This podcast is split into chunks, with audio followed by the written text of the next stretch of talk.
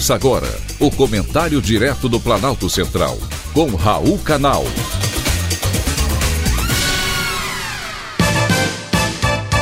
Queridos ouvintes e atentos escutantes, assunto de hoje: varíola do macaco.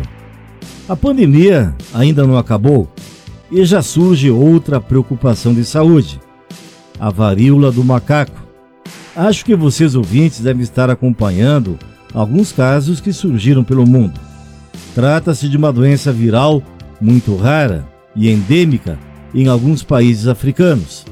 Entretanto, em poucos dias, 257 casos da doença foram confirmados em pelo menos 20 países fora da África, mas que acometeram pessoas que tinham viajado para algum país africano, como a Nigéria, o mais afetado.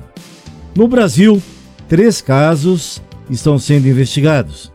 Por isso, é necessário estar em alerta e ser cauteloso, e nada melhor do que a informação correta. Por isso, caros ouvintes, hoje vou falar sobre essa nova doença.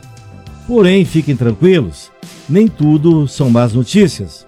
Há motivos para ter otimismo em relação a essa doença.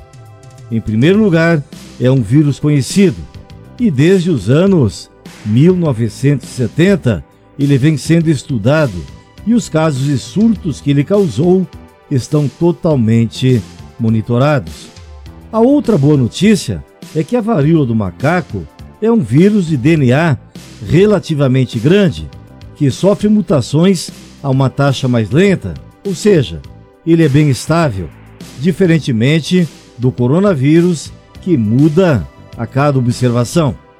Além disso, a vacinação contra a varíola, feita no Brasil, erradicou a doença ainda em 1980 e parte da população mundial está totalmente imunizada. Sabemos que o vírus é transmitido em contato direto com lesões infectadas e os sintomas da doença são característicos e evidentes, facilitando assim o seu diagnóstico e o seu tratamento. Além disso, já temos vacinas totalmente eficazes. Portanto, nada de pânico.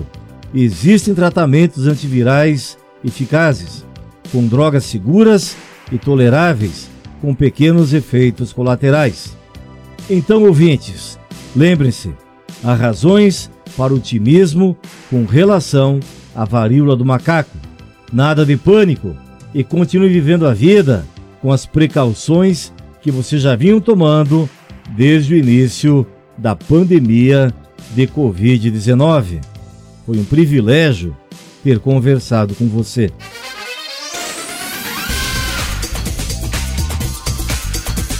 Acabamos de apresentar o Comentário Direto do Planalto Central, com Raul Canal.